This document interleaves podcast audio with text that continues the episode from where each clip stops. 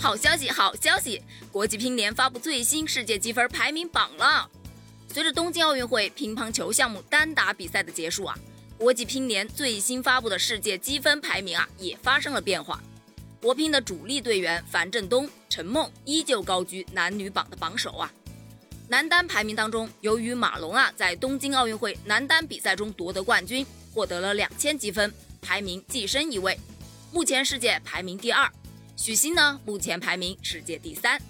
女单排名中，原本排名第三的孙颖莎呀，因为在女单中打败了排名第二的伊藤美诚，以四十二分的优势排名超过伊藤美诚。二人现在排名轮替，伊藤美诚下滑至第三位，而孙颖莎则排名第二位。特别值得一提的是啊，女单排名前十位的选手中，仍然有六位国乒队员，可见国乒的统治力呀。随着本周内呢，东京奥运会团体赛即将结束，本届奥运会乒乓球项目啊也将全部宣告结赛。通过男女团体赛四强队伍的情况来看呢，中日韩德为强者的世界格局啊依旧没有被打破。尤其是男女团，虽然都是老将出马呀，但依然保持着极强的战斗力。